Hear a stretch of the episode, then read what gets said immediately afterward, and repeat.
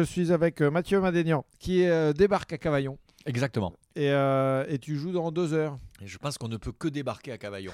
C'est pas un truc, on peut pas s'arrêter à Cavaillon. Tu débarques vraiment à Cavaillon en fait. Ouais, je joue dans deux heures, ouais.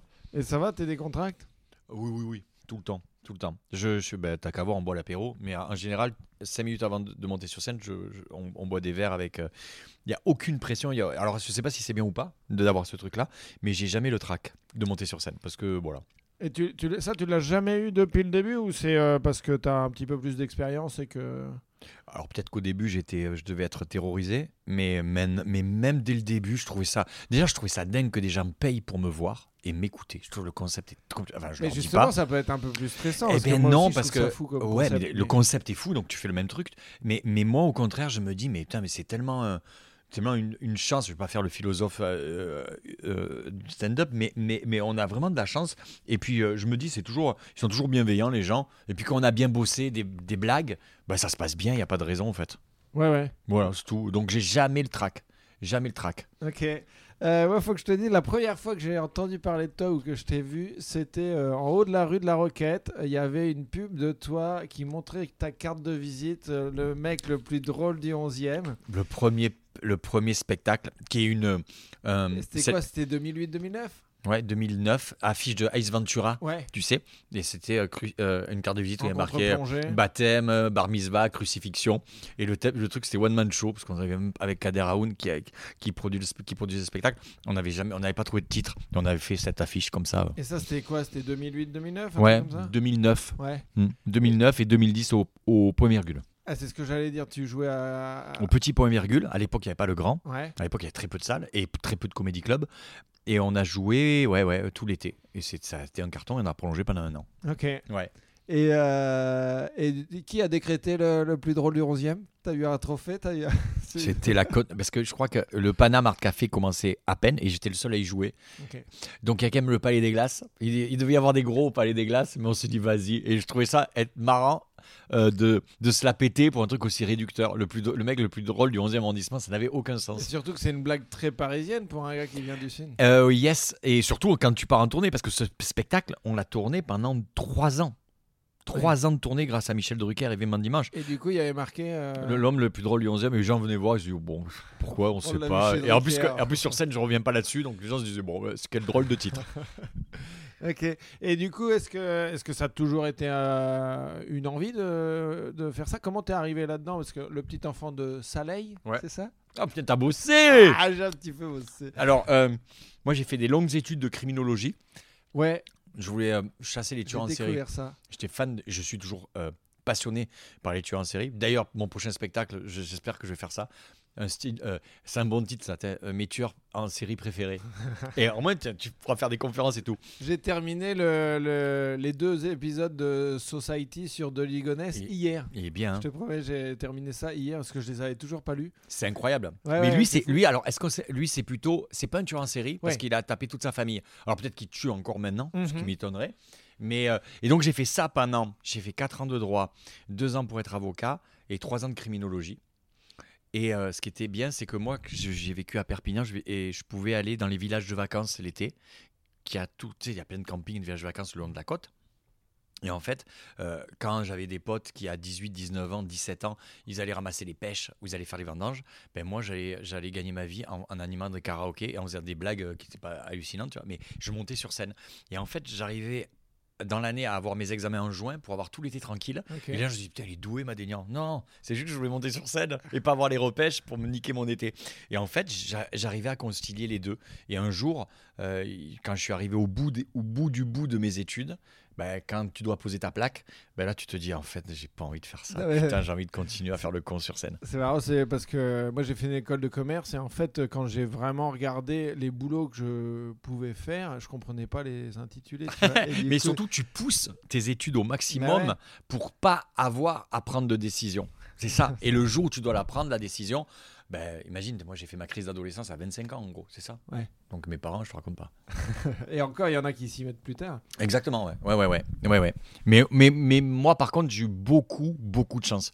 Tu vois, si on me dit souvent, c'était un enfant, euh, est-ce que tu dis jamais Non, tu vas bosser, tu montes pas sur scène, jamais tu te lances là-dedans. C'est tellement dur de réussir, c'est tellement compliqué, c'est tellement.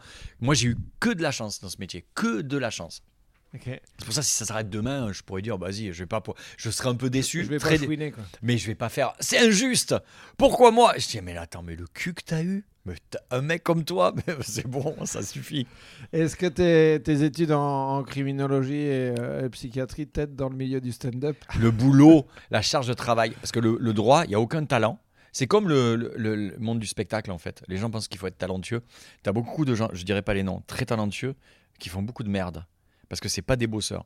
Moi, mes études m'ont appris à bosser comme un chien. Et en fait, je dois avoir 5% de talent et le reste, c'est que du taf et de la chance. Ce que disait Brel, je crois, un truc comme ça. Brel disait la même Je chose. sais plus si c'était Il n'y a pas de talent. mais- euh, euh, mo- moi, c'est que du boulot. Si je réussis, et, et- et je suis un laborieux de la vanne. C'est-à-dire, j'ai pas, je suis pas un génie euh, de, de l'impro ou, ou un mec qui a des idées sur tous les sujets de société. Je suis obligé de m'y pencher, de réfléchir. Et après, tu te dis, il y a des, il faut lire des trucs, la Tu, flemme. tu lis beaucoup ou pas? Pour euh, quand tu, tu, tu vas On est sur un arrivé. sujet Alors, euh, t'as pas connu cette époque où tu pouvais. Euh, t'as l'affaire, t'as une affaire à la con euh, qui crée le Burkini, par exemple. Mhm. Et tout de suite, tu disais, moi je suis contre, moi je suis pour. Pff, Mais t'avais pas internet, t'avais pas des gens. qui- Donc tu montais sur scène, tu disais, mais maintenant, t'as un avis, tu tapes, et après t'as un autre, tu fais, ah, il est pas con son avis. Ouais, ouais, ouais. Mais c'est et, en fait, à la fin, tu sais plus ce que, tu- ce que tu penses. C'est compliqué maintenant de se faire une vraie. Et de plus en plus, je me dis, en fait, c'est bien de dire, je sais pas, en fait. Qu'est-ce que- Je sais pas. Il y a peu de métiers, il y a peu de domaines que je maîtrise. Ce que je maîtrise, j'essaie de m'amuser avec. Et ce que je maîtrise pas, je reste en surface en, en donnant l'illusion que je m'y connais. Ouais, ou en disant que tu sais pas et du coup on te permet un exactement. petit peu de, de faire. euh, ce que Exactement. te- ce Mais c'est veux. super compliqué maintenant de, de, de se, de se positionner sur des, des faits de société parce que euh, tu donnes ton avis et les mecs. Mais, euh, mais Oui, tu n'as mais- pas lu euh, l'article euh, Ce mec-là, en Ouais, ouais. 84, tu sais ce qu'il a. De quoi tu parles? Il te sort ça. Parce que maintenant, avec le problème avec les smartphones et les machins, as pu, tu ne peux. Tout le monde sait. Mhm. Avant, tu pouvais, je te disais, euh, euh, il y a 4 millions d'habitants à Avignon, tu pouvais faire. Je sais pas. Ça Et me moi, paraît beaucoup, mais ça je me te paraît crois. beaucoup. Alors, je te dis 400 000. Ouais, ouais. Tu pouvais, je te jure que oui. Fais- Et et je pouvais avoir raison. Maintenant, tu sors ton smartphone, tu passes. t- Tout le monde peut tout savoir. Il n'y a plus le doute en fait. qui Ouais, est, ouais. euh, donc c'est assez compliqué maintenant de, de même sur scène. Tu te la... Moi, il m'arrive de mettre, de poster des, des, des trucs sur les réseaux, des, où je donne mon avis sur un truc et on me renvoie un article. Et je dis putain merde, c'est oh, merde, la blague est bonne, mais j'ai renseigné. faux. hein, mais merde, il est mieux que moi le bon. Et donc quand tu débarques à Paris, tu te mets direct au stand-up ou, euh, ou sinon. euh, parce que tu fais voix off de Mais un non, gars mais et en, une fille. en fait, je suis, je suis, euh, j'ai du pot parce que je suis engagé d'un gars et une fille pour faire les voix off euh, pendant trois ans. Ça me paie mon loyer. Et à l'époque, à Paris, t'avais pas de, co- de comedy club. Mhm. T'avais le Jamel Comedy Club qui commençait à peine. T'avais, euh, tu pouvais jouer qu'au point virgule, au Blamanto. Et moi, j'ai commencé dans une vieille boulangerie qui s'appelait la Providence, en haut, à côté de la maroquinerie. Et je jouais avec Jean-François Carré et, euh, et Stéphane Murat, que Murat qui, est, qui fait actuellement Desperate Hous- ouais, euh, Houseman. Ouais. Et, on- et moi, je faisais des sketchs du Club Med. J'avais des, des peluches, je jetais des peluches, mais je m'éclatais. tu faisais de l'anime, quoi. Je faisais de la, l'anime, ouais. Mais Ah je te jure que je regrette pas. hein. Putain, mais qu'est-ce que c'était bien ce temps-là où tu t'en foutais, tu jouais au chapeau, t'avais 50 euros, du waouh Tu vois, sur Béréduc, on a 12 raisins, t'étais heureux. C'était même des francs, peut-être. euh. Non, non, c'est en 2000, là, tu m'as fait peur, putain, merde. Mais à l'époque, mais à l'époque, à l'époque, t'avais pas Instagram. Non, Bah mais je, te, non, je te parle d'un temps où t'avais pas Instagram, Facebook. C'est-à-dire que t'avais rien, quoi. Et en fait, tu réussissais euh, de par euh, ce que tu faisais sur scène. Mais à l'époque, à l'époque, t'étais euh, programmé au petit point virgule. Tu devenais une star. Moi, quand je, jouais au petit euh, quand je jouais à l'époque, quand j'ai Ouais. commencé à monter sur scène, au petit point virgule, il y avait Florence Foresti qui commençait avec ses premiers sketchs de Barbie et euh, Jean-Luc Lemoyne au Blanc Manteau. Et c'était ça. Et après, l'étape supérieure, c'est le, le Palais des Glaces, le grand. Ouais. Et ensuite, tu faisais les zéniths. Mais il y avait très peu de gens. Il y avait euh, quatre créneaux au petit point virgule, c'était super dur d'y arriver. Et maintenant, tu te balades, tu as, 1000 comédie clubs, les salles de spectacle, c'est devenu des. des tu as, 1000 affiches. Tu te dis, mais attends, mais on se croirait dans du. du- Bah, c'est Avignon tout le temps, quoi. Mais exactement, c'est ça. Et, et toi, justement, par rapport à l'évolution, tu la trouves cool ou tu trouves que c'est trop? Comment est-ce que vu que t'as, t'as, Mais t'as- je sais pas parce que j'ai pas. Alors le problème c'est que si tu si tu dis euh, tu peux paraître pour un vieux un, un vieux aigri si tu dis c'est trop. Mais je pense qu'il y a des gens c'est pas leur métier. Non, mais t'as, t'as le droit aussi de Eh penser. ben, que je pense trop, sincèrement qu'il y a des gens il faut pas qu'ils fassent ça. parce que c'est pas leur métier, parce que c'est un métier, c'est parce que c'est un vrai taf, putain de merde. Et il y a des gens, ils pensent que c'est pas un taf. Et nous, on vit dans un monde à Paris, et tu le sais, où quand tu as 5 minutes marrantes, Mhm. tu peux en vivre pendant un an. Ouais, ouais. Mais c'est incroyable. Il n'y a Non, aucun boulot, Non, mais mais, mais non, mais il n'y a aucun taf dans le monde où, où tu as 5 minutes et tu peux vivre pendant un an tranquille. Tu fais les, les comédie clubs, tu fais des trucs. Non, mais ça n'existe pas. Et bah, à l'époque, tu pouvais pas avoir 5 minutes. À l'époque, il fallait avoir une heure, béton, machin. Et je pense qu'il y a des gens. En fait, il y a un truc. euh, euh, on oublie que c'est un métier de comique. Euh, toi, tu es un comique. Tu as une gueule de comique. Tu t'habilles comme un comique. Tu as une voix de comique. Tu vois ce que je veux dire? Euh, euh, Il y a des gens sur scène, tu te dis, mais non, t'es pas un comique. Tu peux me dire ce que tu veux. Tu peux me sortir les plus belles vannes du monde. T'es pas un comique. Après, tu dis ça, euh, moi, je, enfin, là, ça fait 7 ans que j'en fais. tu m'aurais vu il y a 7 ans, tu me disais pas, tu me croisais. Je pense qu'il y a une base. Je pense qu'il y a une base. Parce que tu peux pas. Tu peux pas. En fait, il y a, y a beaucoup d'humoristes. Beaucoup de gens font ce métier pour les mauvaises raisons. Mhm. Euh, Ça, la fame, euh, Instagram, Ouais, les- euh, les machin, le truc. Et et- et- et t'as des gens qui montent sur scène et qui ont plus rien à dire. Mais Ou moi, je trouve qu'il y a des gens qui montent sur scène aussi trop tôt. Tu vois, parce que euh, à 20 ans, tu vois, tu. Enfin, pour moi, je trouve ça intéressant d'aller voir un spectacle d'un gars qui a un truc à dire, qui a un peu vécu, tu vois. Il y a des ou un clown. Ouais. Un clown. Je suis désolé. euh, les- les- les- la nouvelle génération euh, que, je, que, que je connais, dont tu fais partie, vous avez. Euh, euh, t'as un mec comme Manu Bibar, t'as un mec. comment il s'appelle celui qui fait Hakuna Matata Euh, euh, euh, le mec, Hakuna Matata, le grand, le mec, ah putain, quelle honte, je me rappelle plus son prénom et ni son nom. Mais c'est- la même, euh, votre même team, quoi. Euh, des Alexis Le Rossignol, des Nino Arial, des. euh, même, mais- mais je suis désolé, y a y on voit que c'est des clowns. On voit que vous êtes des mecs marrants.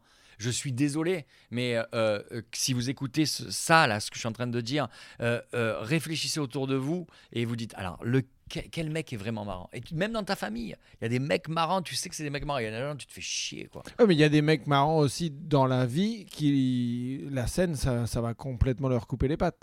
Alors, fais pas ce métier. Oui. Parce que c'est un putain de métier. C'est que les gens n'ont pas compris ça. C'est qu'on en chie. Euh, euh, moi, pendant 10 ans, je n'ai pas gagné ma vie. Euh, euh, je joue au chapeau, j'allais faire des saisons euh, dans le sud pour animer des karaokés, pour avoir mon intermittence. C'est un vrai boulot en fait, de se dire je vais écrire des blagues, je vais vivre des choses, je vais essayer de les dire, de se faire chier dans les comédie clubs, de prendre des beats, de remonter, de se dire vas-y c'est pas grave, on continue, de sacrifier un petit peu sa vie personnelle parce que tu as Ouais. des horaires complètement décalés. C'est un métier.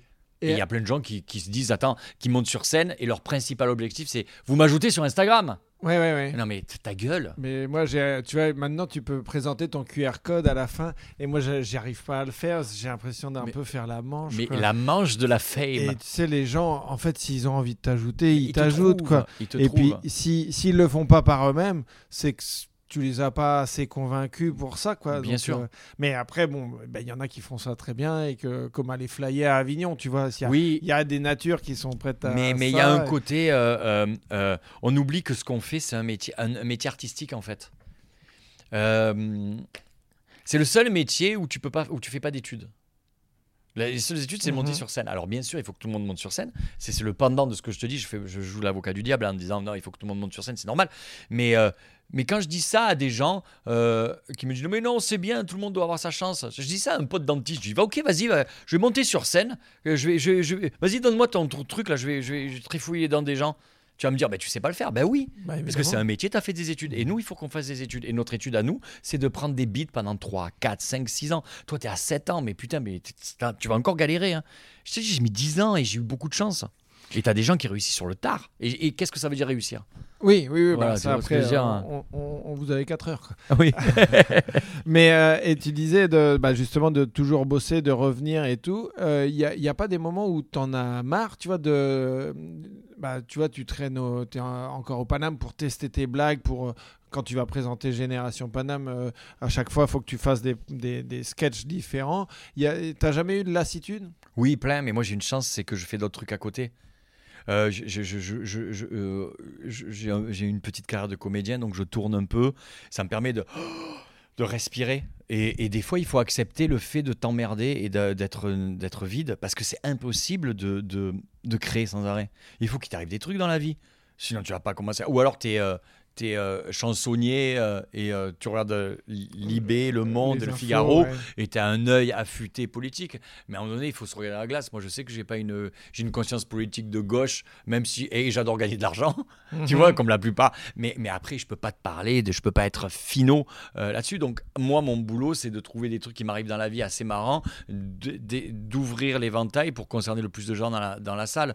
Maintenant, ça fait des fois, j'ai des vides, j'écris pas, et des fois, j'écris de la merde, et des fois, j'ai des fulgurances. C'est comme ça. Et quand, quand t'es- t'as des, des vides et que t'écris pas, est-ce que t'as une culpabilité à rien foutre ou pas? Oui, parce que euh, euh, j'ai été élevé dans cette, euh, dans cette- Je suis arménien, donc euh, j'ai été élevé dans cette. euh, il faut travailler. Euh, sinon, c'est. Tu, tu, Qu'est-ce que tu fais? Qu'est-ce que- Mon père m'appelle. Il fait Qu'est-ce que tu fais aujourd'hui? Je fais rien là. Tu fais, tu fous rien, toi. T'es ouf. T'es fou. Mais très écrit. Écris des choses. Va voir des castings. Va voir des castings. Ça veut rien dire. Il me sort ça. Je dis Mais de quoi tu parles? Et je raccroche. Dit Putain, merde, il a raison. Il faut que j'aille voir des castings. Je sais même pas où aller. Je dis Mais c'est où les castings? Donc, ouais, c'est- compliqué de se dire. Parce que tout le monde dit, ah j'écoute plein de gens qui me disent, ah, là, je bosse encore 10 ans, je fais de la thune, je me casse, je fous plus rien. Je crois que je vais, si je- j'arriverai pas à rien foutre, moi. Ouais. Ouais, je crois qu'à un moment donné, euh, euh, j'arriverai pas à rien foutre. Et des fois, je me dis, vas-y, je fous rien. Ah, je suis bien. Je prends un- Ça duré et je regarde. Instagram, je regarde les stories, je fais, comment ça se fait que ce mec soit sur ce film? Mais putain, mais merde, Verino est complet. Et tu likes, tu fais, c'est bien. Putain, Ouais. enculé, il est complet. T'appelles ta prod, pourquoi il est complet, et pas moi? Mais ah oui, on joue pas là, mais ça on s'en fout. Tu, vois. Et tu deviens dingue, tu deviens dingue. C'est un métier de, de psychopathe. Ouais, je comprends. Et euh, du coup, là, ça- c'était. Donc, euh, ça fait quoi Combien de temps que tu fais ça? 15 ans? Ouais, j'ai commencé en 2008 réellement. Putain, ouais, ça va faire 15 ans à Paris. Ouais. Ouais. Bah, c'est cool. Oui, ça va. Non, J'ai non, une ouais. cha- Le plus dur, c'est, euh, comme disait Drucker, c'est de durer. Ouais. C'est pas d'avoir un premier spectacle là- carton. Euh, pour le coup de durée, Drucker, c'est le, c'est le roi. C'est le Ah. roi. Mais regarde de ma génération, d'humoristes de ma génération. Euh, là, là, il y a eu, euh, à ce moment, il y a, euh, comment ça s'appelle Le point virgule fait l'Olympia. Ouais. Moi, j'étais le premier, à- j'étais dans la première saison du premier point virgule fait l'Olympia. Et je regardais l'affiche du premier point virgule. Oh, mon Dieu. Je crois qu'il reste commandeur Ouais. de ma génération, Arnaud Ducré. Olivier de Benoît, c'était après. Ok. Donc je crois qu'on était trois sur l'affiche. Et puis ça a écrémé, quoi. Ben, les gens, il faut durer. Ouais. Parce que tu fais un spectacle. Après, quand ton spectacle il est bien, mais il faut enchaîner direct sur le deuxième. Quand le deuxième il est bien, Parce le que troisième. sinon, tu perds le rythme. tu et perds le rythme. Tu perds les gens. et puis tu as d'autres personnes qui arrivent. Et, Mhm. puis, euh, et puis tu te dis qu'est-ce que je vais raconter? Qui n'a pas été raconté, que je veux raconter, que je vais pas me lasser de raconter, qui me correspond. Waouh, waouh, waouh, waouh, waouh. Et juste pour revenir sur un, un gars, une fille, euh, donc tu étais la voix off. Euh, et, et juste, ça fait quoi de voir euh, un gars que tu as côtoyé, euh, genre du jardin, prendre un Oscar tu vois Parce que moi, objectivement, quand j'ai vu Haroun, Guillermo Guise, que j'avais côtoyé, avoir des 4 par 3 dans le métro, tu vois, ça me faisait quelque chose. Et Mais attends, que- mais John Solo, il monte les marches à Cannes Ah, ok, je savais pas. avec les tirailleurs. Il est en cours avec moi de théâtre. Et, et il a fait les tirailleurs et c'est génial. Et là, il était avec Omar Sy, monter les marches. et moi, j'étais euh, en tournée dans mon nouveau hôtel. Je fais putain. Et je, like, mais je suis l'enculé. Je dis pourquoi pas moi? Et t'es, oh non Mais euh, un gars, une fille. Non, parce qu'un gars, une fille, déjà à l'époque, euh, putain, il y avait, y avait que deux séries courtes comiques Un gars, une fille et Caméra Café. C'était la Champions League. Il n'y avait rien d'autre. Donc, moi qui me suis retrouvé, même où on voyait mes mains, mon dos, ma nuque, mais rien que ça, à l'époque du jardin, c'était une resta. Il y avait 8 millions de personnes qui regardaient ça tous les soirs. Ouais, d'accord. Donc c'était dé- déjà une resta. Déjà, c'était une resta. Ouais, mais choper un Oscar, c'est quand même une autre planète, quoi. C'est vrai que je crois que euh, ouais, c'est quand même hallucinant. Bah ouais. Hallucinant d'avoir fait un truc comme ça.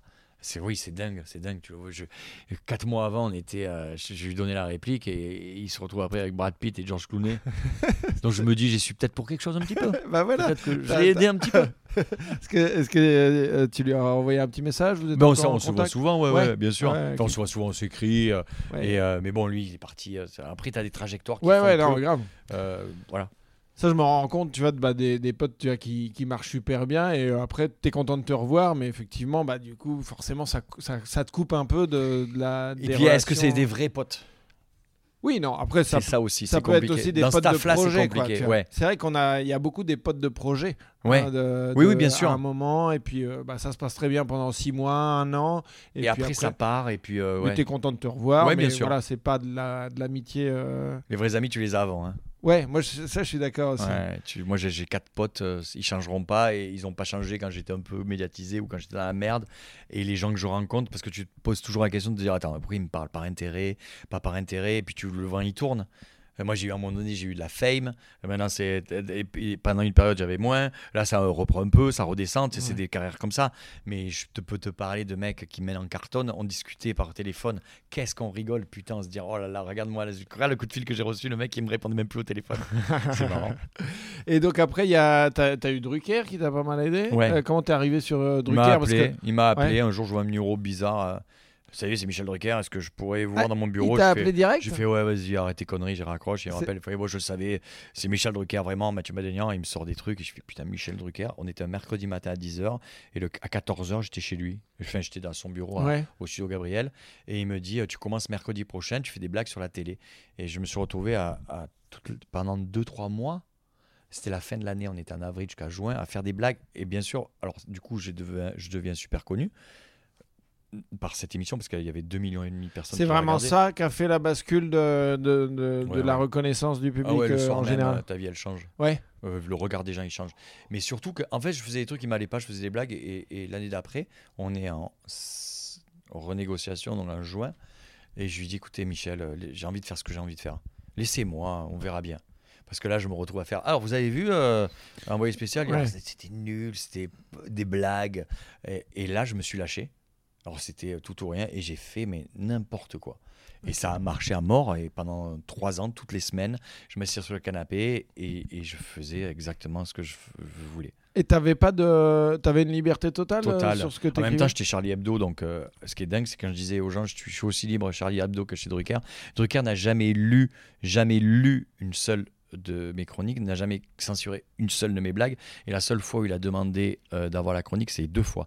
Euh, on avait Johnny Hallyday et Mitchell. Ok. Et c'était du gros, il m'a dit je peux lire. Et Carla Bruni, parce qu'il y avait Sarkozy dans les trucs. Et donc je dis ça à mes auteurs et je dis ce qu'on va faire, les gars, on écrit deux chroniques, une fausse et une vraie. Et on lui donne la fausse. Je lui envoie la fausse, il fait oui, ça va, ça va, ça va, t'as été gentil, ça va. Tu parles, on arrive, et là, c'est sa gueule. Parce que j'ai encore les vidéos, j'ai enregistré la gueule quand il voit que c'est pas du tout le texte. Et, Et, et- quand il- et là, il regarde parce que Drucker elle est comme ça. Ouais, si ouais. ça se marre, il se marre aussi. Mais euh, putain, j'arrive, je, je- je me rappelle la première blague sur Eddie Mitchell et Johnny Hallyday. Bonjour Eddie, bonjour Johnny. Alors, il y en a un qui, est- je regarde à Eddie Mitchell, il y en a un qui est de gauche et je regarde Drucker, euh, à Hallyday, je fais, il y en a un autre qui a beaucoup qui gagne beaucoup d'argent. Les deux éclatent de rire. Je vois Drucker en train de regarder, qui est pas du tout son truc. son Et après, c'était n'importe. Et il dit bon, ça suffit. Et non, on continue. Et ça a duré. euh, Et Carla Bruni, pareil.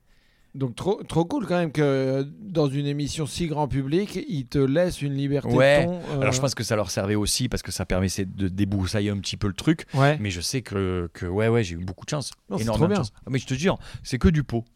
Bah non. Moi, je suis pas d'accord avec ça. Euh, Il y a forcément du travail et du Du talent. boulot. Mais, ouais. Mais, mais Drucker qui te donne ta chance. euh, mais parce que euh, j'ai fait de la radio six mois avant, qu'il a écouté une des chroniques, qu'à cette époque, il voulait un petit peu euh, renouveler euh, son équipe. Donc Ouais. voilà. Et, euh, et tu t'es fait, tu t'es fait la main chez Morandini? Ouais vu Ah, ça. moi, je peux pas dire du mal de Morandini. C'est le premier mec qui m'est donné ma chance à la radio. Ok. Et ça s'appelle oh la chronique Télédélire. Télédélire. Télédélire. Ah bah comme quoi, t'avais un truc sur la télé. Ah là là, je faisais des blagues pourries. C'était pas bien. C'était pas bien. J'ai pas honte, hein, mais alors c'était. euh, Ouais, suis- c'est- faut se faire la main Ah, mais c'est sûr. aussi. Ah oui, oui, oui. Ah ouais, c'est Non, obligé mais de. parce que euh, je pense que tu arrives direct chez Drucker ou maintenant euh, à France Inter, si tu t'es pas fait un peu la main, il y a dégager. moyen que tu te fasses euh, Ah, mais bien sûr. Donc euh, télé délire Oh. avec- Télédélire. alors, et tu entends savoir. Qu'est-ce que vous avez regardé hier soir à la télé? Alors moi, j'ai regardé. en plus, c'était filé. Oh non, non, quelle horreur. Non, mais c'était marrant. Et juste pour revenir là, tu as dit tu avais des auteurs, donc tu travaillais avec des gens pour Je travaille toujours avec des gens. Ouais. Euh, les spectacles, c'est avec Kader Aoun et les chroniques télé, radio, c'est avec Stéphane Ribeiro et euh, et il y avait Yohan Zawi.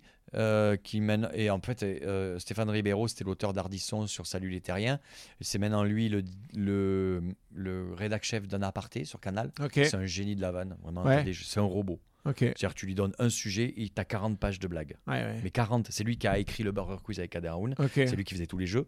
Euh, Qu'est-ce qui...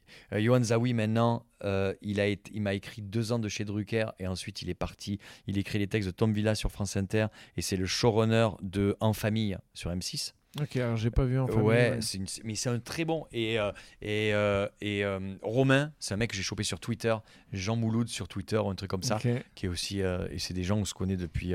et donc, dès que j'ai des chroniques, je les appelle, je dis vas-y. Et, et puis, c'est des génies, quoi. Parce que Bah- tu t'épuises au bout de 4-5 mois dans.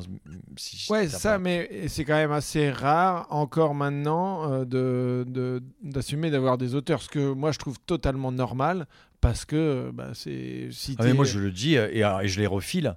Quand on me demande, euh, putain, quand j'ai des, gens qui qui me conseillerais pour Ouais, ouais, ou je, je me mets en, en- en relation, ils ont le temps, ils ont pas le temps, mais, mais évi- évidemment, euh, euh, mais moi, oui, je bosse avec des auteurs et je suis très fier parce que c'est des bons putains d'auteurs et sans eux, ma carrière, elle aurait duré un an. hein. Ouais, et parce que c'est vrai que on... enfin, il y a des gens qui, qui, qui arrivent dans le métier, qui veulent être sur scène, et en fait, ils se rendent pas compte que c'est plus des auteurs que euh, des. Bien sûr. des- des- Et puis, il y en a qui montent sur scène, ils ont la nature comique, mais pas les blagues.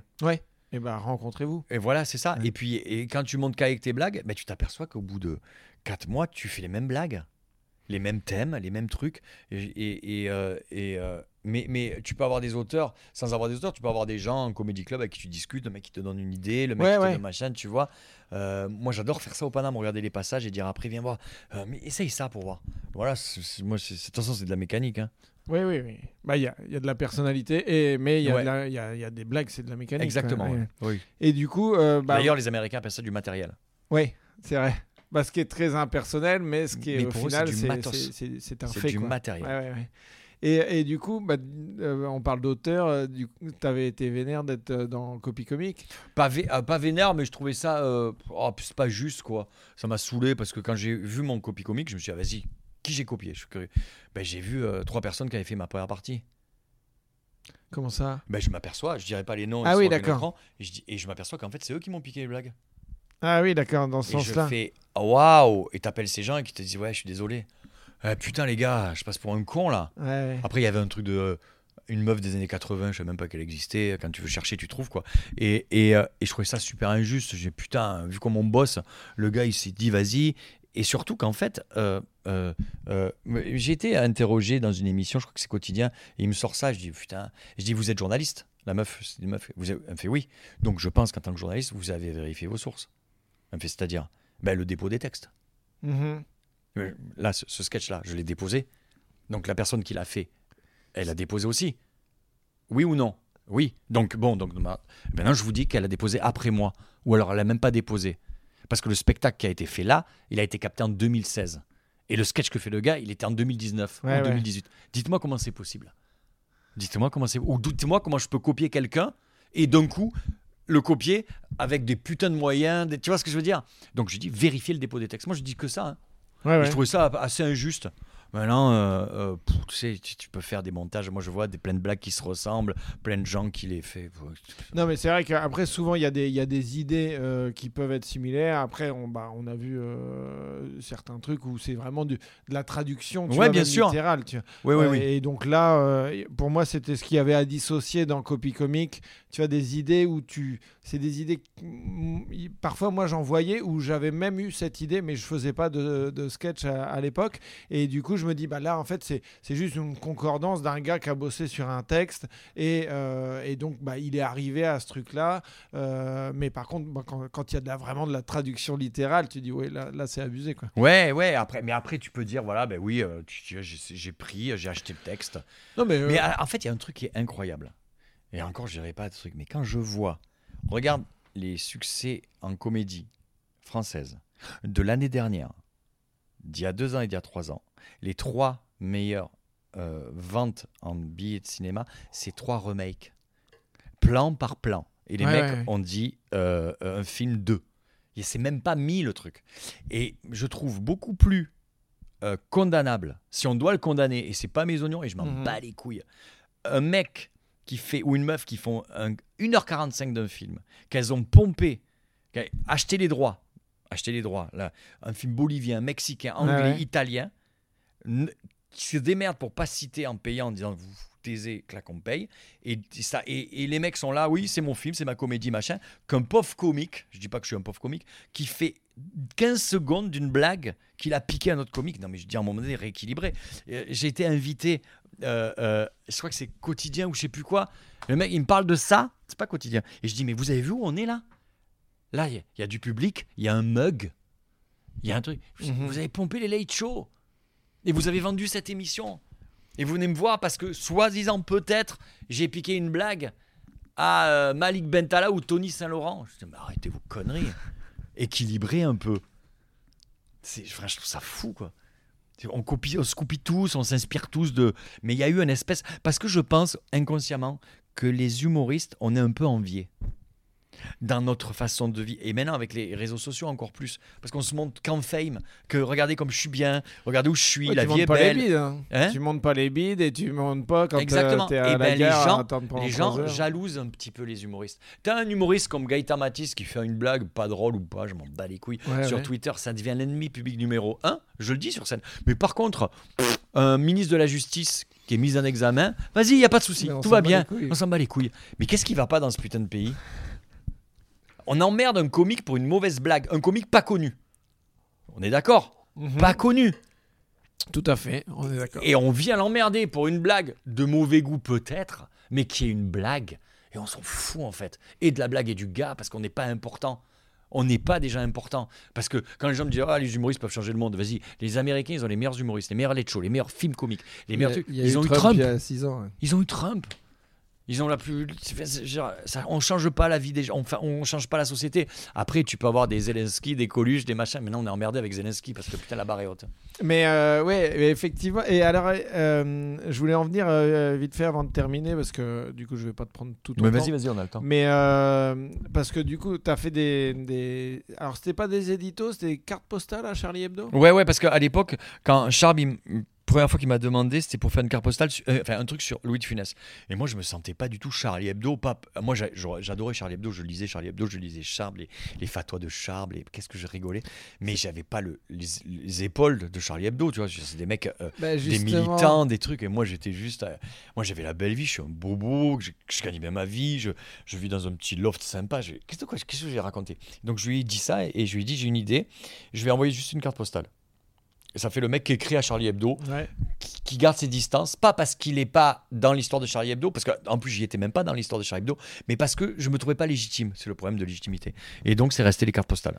Ok, mais parce que moi je suis un grand fan de Renault et Renault a aidé à, à ce que Charlie Hebdo revienne euh, dans les années début 90. je crois. 90, ouais. Ouais, c'est ça. Et, euh, et il faisait des, des, des éditos. C'était super. Hein. Et qui était super quoi. Ouais. Enfin, moi il y, a- il y a un petit bouquin et ça s'appelle euh, Roule ou un truc Ouais, c'est ça. qui- qui Et, est- euh, et que, qui est- que je conseille vraiment, qui est- c'était il super. est super bien. Et du coup, je me dis, putain, euh, moi, on me proposerait ça. euh, je pense que j'irais. Mais euh, tu vois, il y a, il y a un petit poids quand même. Ah quand, mais, euh, mais il y était, ça, moi je me rappelle, ma carte postale, je crois pas que j'étais là, euh, j'avais mes deux auteurs qui bossaient avec moi, Ouais. je voulais pas dire de conneries, tu vois, je savais que, et puis euh, tout était pesé, je me suis dit est-ce que c'est est-ce que c'est bien, est-ce que ça va dans le truc et tout, parce que je- la, la légitimité, et pour le coup quand tu te retrouvais, euh, je- en plus j'avais Charb qui, dessinait à côté, qui illustrait ma carte postale, je suis oh là là là là! La pression. la pression, mais oui, parce que là, tu te retrouves en conférence de rédac avec Cabu, avec Volinsky, tu fais, mais, Mais- qu'est-ce que c'est? Comment t'es arrivé là? Donc, Charme, t'as con- t'as contacté, mais tu le connaissais ou... Euh, il était venu voir mon premier spectacle au, au point virgule, euh, le One Man Show, pas du tout politique, où je raconte les nanas dans les toilettes à la turque. Enfin bref, Ouais, tu vois, ouais. oh là là. Et il m'attend à la fin, il me dit super, c'est vraiment marrant tout ça. Et puis euh, il m'a contacté. euh, euh, je connaissais, je connais aussi David Patrick Pelou, qui était son Ouais. pote. Et donc voilà, ça s'est fait comme ça. Et puis il m'a dit vas-y essaye. Et un mois après, il me dit, il m'invite dans un resto avec, avec Pelou et, et son garde du corps. Et il me dit est-ce que ça te dit de collaborer à- chez nous Par contre, on n'a pas d'argent parce que le- on va sûrement fermer le journal. Et C'était à l'époque où il faisait l'énième euh, appel aux dons. Ouais. Et je vais te payer en bouteille de vin, on se fera des bouffes et on se broie la gueule. Je suis ouais, vas-y, ok. J'ai pas été payé un Charlie Hebdo. C'est vrai? Jamais. euh, J'étais payé euh, au bout d'un moment, ben après les attentats en plus. Ouais, bah, mais parce qu'il y a eu avant- un regain Ouais, ouais. enfin, et ça s'est vendu, mais avant, non. Ok. Avant, j'ai jamais été payé pour Charlie Hebdo. Ah, t'étais en picrate, quoi. Ah, mais ouais. J'écrivais comme ça. euh, Et en bonne bouffe. Ah ouais, ouais, et, et je sais qu'on on se faisait une bouffe tous les 15 jours. Mais parce que ça, moi, je, enfin, tu sais, je, je suis toujours un petit peu, euh, j'ai un peu les yeux qui brillent, tu vois, quand euh, je pense à, à- à Charlie Hebdo ou même j'avais euh, assisté à une conférence de rédaction de Society. Ah non, Euh, Society. non, non, Society. Et tu vois, c'est un bordel. Enfin, t'as, euh, je sais plus, le grand patron là. euh, Annès, euh, euh, oui, Ouais, Franck. Annès. Franck Annès. Et du coup, qui est là, il c'est- il y a que des petites copies de Franck Annès dans les, dans les journalistes pigistes qui arrivent, tu vois. Et puis c'est très, c'est très bobo, branché, machin. Mais c'est un bordel. Et puis euh, qui, qui veut lève la main euh, et pour proposer des, des, des sujets. Et puis c'est euh, ah ouais bah tiens, ça c'est intéressant. Est-ce que tout le monde trouve ça intéressant? Ok. Bon bah lundi tu pars à la frontière italo italo Tu sais que je crois qu'il y a un truc qui nous, qui nous envoûte aussi. Je l'ai compris après, c'est le travail d'équipe. Mais Parce qu'on fait un putain de métier d'égoïste, de ouais. one-man show. Et en fait, quand tu vois, ça. Ouais, bah oui, parce que t'es seul. Moi, en tournée, heureusement, j'ai des premières parties, j'ai des potes avec qui je travaille depuis longtemps. Mais sinon, la vie de tournée, oh, putain, mais c'est seul. Et, et de voir des gens. Mais ça devait être Parler. de- de- de- d'assister à des conférences de rédaction. Ouais, moi, j'avais peur qu'ils me disent. Et toi, Mathieu, t'en penses quoi Aïe, aïe, aïe J'ai cherché les pains au chocolat. Parce que parce que c'était des gens, pour le coup, qui avaient des avis sur tout. Ouais, Et c'était des bagarres. Hein. et peut-être trop. Ah, mais, ah, euh, trop mais des avis de, de, de, de, de- de chiens. Et il les défendait. Et leur disait Ok, on va faire ça. Tiens, moi, je vais faire ça. Et ça s'insultait. et après, ça, pouvait se prendre canons. la tête Ah, et ça, se réconciliait. Ah, mais tout de suite. Mais ça buvait du vin. Ça, ça, c'était très marrant. Et puis, et surtout, en plus, c'était une période qui était, qui était lourde parce que euh, c'était à l'époque où ils avaient tiré sur les locaux. Euh, à l'époque, c'était deux ans avant. Euh, donc déjà, c'était bizarre. Mais, mais Charb était un mec incroyable. Cabu, Cabu. C'était les seuls mecs dans ma vie qui, qui, qui me disaient Comment tu vas? Oui. Mais c'est la première fois où il, il- il voulait vraiment la réponse. Ouais, savoir. que- Ça va Non, non, non. Non, non. Non, comment tu vas? Tu fais putain merde, tu t'intéresses à moi à ce point-là? Cabu, euh, Charb, euh, c'était particulier, mais, mais Rhys pareil, enfin toute l'équipe quoi, toute Ouais, ouais. l'équipe qui est encore maintenant d'ailleurs. Ok. Bon, on va pas revenir sur euh, euh, tout, tout ça, mais du coup, moi, je voulais juste euh, poser une question par rapport à après, parce que tu sais, t'as- il me semble que tu avais, parlé qu'il y avait des gars du GUD euh, qui, étaient, qui avaient euh, interrompu ton spectacle. ou qui Oui, alors c'est à l'époque où j'avais euh, traité les électeurs du FN de fils de pute. Donc le, le GUD qui est extrême droite, enfin Ouais. mais très extrême droite française. Et après, bon, après Charlie Hebdo, tu as été sous protection policière. Ouais, ouais, ça, Et- ça, ça c'est relou ça. Ça c'était chiant. Ouais. Mais, mais du coup, est-ce qu'il n'y a pas un moment où tu te dis, putain, c'est enfin, ça fait chier quoi. Moi, je suis juste un clown et. euh, ouais, c'était relou parce que, que le- parce que je me le poids de retrouvais. ça est pas trop, trop fort quoi. Tu Bah, il y a eu, euh, il y a eu, euh, ouais, c'était relou pour mes proches. Ouais. Euh, et puis dès qu'il y avait des alertes, dès qu'il y avait des, euh, des, euh, des trucs, je me retrouvais avec les CRS devant et je savais que ça avait merdé, que j'avais reçu des menaces de mort. Et j'ai décidé d'arrêter quand je, j'ai arrêté d'écrire dans Charlie parce que ils avaient fait une couverture sur, très marrante sur Erdogan. Ouais. Et Erdogan a condamné euh, les, euh, les, les dessinateurs de Charlie. Ouais.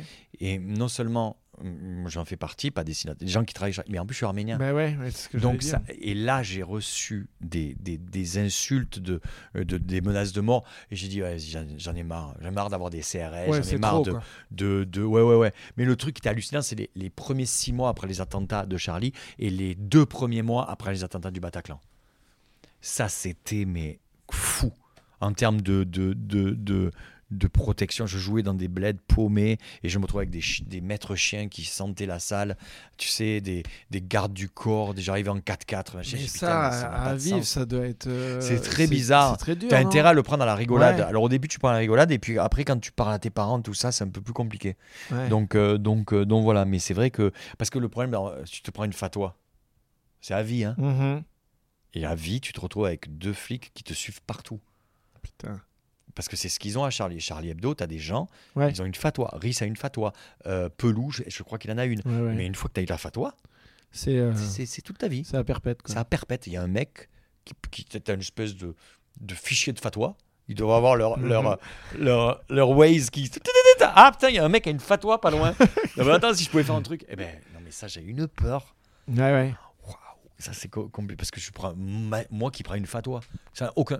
Ça, mais oui, oui, honnêtement, ça délégitime toutes les fatwas. Je pense que tous les mecs vont dire ah, putain, mais toi lui-même il est une fatwa, c'est bon. C'est comme c'est comme l'Oscar ou le César. Je dis mais non, même si lui là, c'est bon, plus besoin d'avoir de fatwa. Ok. Et du coup, là, c'est c'est quoi de- ben, Là, le spectacle que tu tournes, ça fait combien de temps que tu le tournes? Mais il avait commencé avant la pandémie. J'ai joué un mois et demi à Paris, on l'a arrêté pendant un, un an et demi. Mhm. Là, on fait la tournée, on l'a prolongée jusqu'en décembre. On a encore euh, une trentaine de dates. Ouais. Euh, Donc ça va aller jusque à fin décembre. Fin, fin ouais, d'année, fin ouais. décembre. Et puis, euh, et puis voilà, j'espère un nouvel accident qui va me donner envie d'écrire un nouveau spectacle. Ou alors euh, faire plus de comédie à la Attends, télé. Ou un nouvel accident parce que ce spe- moi je l'ai pas vu ce spectacle. C'est que des accidents. Ah oui d'accord. Ouais, jamais je me suis dit tiens je- euh, vas-y qu'est-ce qui va être assez marrant? Il y a des gens qui bossent qui font des dossiers, tu qui disent je vais Ouais. faire la guerre, je vais faire le truc, tu vois. je- Oui oh, oui bah. putain. Ferrari, ouais ouais, euh, t'as fait l'impression c'est des ah ouais Ferrari fait après après la Haroun santé. aussi, euh, Tu fais putain merde, me la flemme, moi je suis incapable. Et des fois, je, même les, je te parlais des tueurs en série, mais j'ai peur qu'au bout de 10 minutes, je dis que c'est chiant en fait, au bout d'un moment, je ne veux pas parler des tueurs en série tout le temps. Mais, euh, mais euh, et ouais, c'est des accidents à la famille, j'en ai parlé accidentellement euh, trois heures après avoir capté mon deuxième spectacle au Bataclan. J'ai imité ma mère et les gens ont rigolé. Et j'ai dit, mais pourquoi ils rigolent? Et en fait, j'ai créé le lien psychologique sur la culpabilité de la mère. et je me suis dit, vas-y, on va écrire là-dessus. Et on a déroulé. Et attends, et juste euh, avant de terminer, euh, la dernière question. Oui, c'est parce que euh, hier, j'ai interviewé un, un stand-upper ukrainien qui continue à faire du stand-up à Kiev euh, euh, pendant, bah, là, pendant la période qu'on vit. Mais tu, il est ici en Non, France ou... il- on a fait ça par visio. Tu vois. Putain. Et en fait, euh, il y a un truc dont je voulais parler avec toi, c'est que lui, il a été contacté par plein de médias dans, dans le monde, principalement beaucoup de Français qui l'ont qui l'ont contacté, et il a, ils ont refusé les, les stand-uppers ukrainiens de, de répondre à Charlie Hebdo parce que par rapport à un dessin de, de Charlie où il y a une dame qui est en train d'accoucher, tu vois, par rapport à, à, à, euh, l'hôpital de Mariupol, Ouais. a été, euh, et du coup il y a une ogive qui rentre dans la chatte de la, Ouais. du- et ils ont trouvé ça trop fort, euh, enfin trop trop dur, tu vois, et je trouvais ça, tu vois, De là à se curieux, vexer? Bah de, de que des stand-uppers qui euh, continuent pendant. euh, Mais ouais, mais si Charlie fait ça, c'est pour condamner. Tu sais, il y a, il y, a, il y a un dessin de Luz. C'est sur une page, faudrait que je te le chope. Et c'est impossible. Qui, est- euh, qui dit la caricature. Qui explique qui- la caricature pour les cons. ouais. Suite à la caricature qu'ils avaient fait du gamin avec le truc McDonald's. Tu te Ouais, souviens, ouais, le petit Ryan euh, qui machin, voilà. Ils ont fait ça et ils avaient mis un truc McDonald's si près du but, le gamin. Mhm. Et en fait, ils se sont fait défoncer. N'importe quoi. Et encore une fois, ils, et donc ils ont expliqué la caricature. Ah, par rapport à ce, ce- cette explication sur une page, elle est incroyable. Alors maintenant qu'ils veuillent plus répondre parce qu'ils trouvaient ça dur, euh, ça serait malhonnête de faire porter à Charlie le fait qu'il soutienne la Russie contre l'Ukraine. Donc ce dessin, il est fait pro, il est pro-ukrainien. Ah bah oui, oui Voilà. grave. Alors explique-moi. Alors dans ce cas-là, il- le mec il peut dire non mais en fait c'est pas assez marrant. Peut-être. Mais faut Mais pas du coup- déconner. T'as le droit de rater Non, ta, mais de te ça, dire c'est pas ça, marrant. moi j'ai- j'étais trouvais assez ça un peu bizarre. étonné. Ouais, moi, Mais après, j'ai après trouvé- c'est le Bon, problème. après, ils sont en plein le nez dedans. Tu Oui. vois, peut-être qu'ils ont. Oui oui. Et puis attends, il y a aussi euh, un, un- un- un truc, c'est que euh, avant, quand, en- dans les années 80-90, Charlie faisait un dessin, il restait en France le dessin. Ouais, ouais, ouais. Bah maintenant. Tu faisais un dessin sur le, euh, le, le prophète, machin. Maintenant, euh, trois jours, à- euh, Non. une minute Oui, après, il ça. est au Yémen. Oui, oui, oui. et tu as des manifestations de donc et, et je dis et, on n'a pas la même la même euh, comment dire la même euh, approche de l'humour selon les pays nous on a une chance c'est qu'on peut encore se poser en France euh, peut-on rire de tout? Mhm, putain mhm. c'est un pot c'est une va en Russie en Arabie Saoudite au Yémen À tu- la fin de la question, t'es déjà c'est fini le mec il dit est-ce qu'on peut non oui voilà tu peux pas te la poser on a une chance c'est qu'on peut se poser on vit dans Ouais. une, un putain de beau pays pour Ouais, faire non, notre métier c'est génial, c'est super. Donc c'est sûr que quand tu te retrouves avec euh, de l'humour extrême, euh, caricature en plus, parce que la caricature, elle se doit d'être un coup de poing. Mhm. Tu vois, euh, ils n'ont pas le temps. hein. Une caricature, c'est une image. Nous, on a deux min- une minute pour arriver à une blague en expliquant et Mhm. machin et truc. Donc c'est sûr que oui, euh, vas-y, va considérer que Charlie est allé trop loin. Non, moi je trouve ça. En fait, c'est le problème des gens qui se sont choqués. mais pas, je parle pas de ce pauvre Ukrainien qui fait du stand-up. Euh, euh, Est-ce que s'il faisait du stand-up en France et qu'il n'était pas ukrainien, on lui- il serait aussi marrant Ça, c'est autre chose.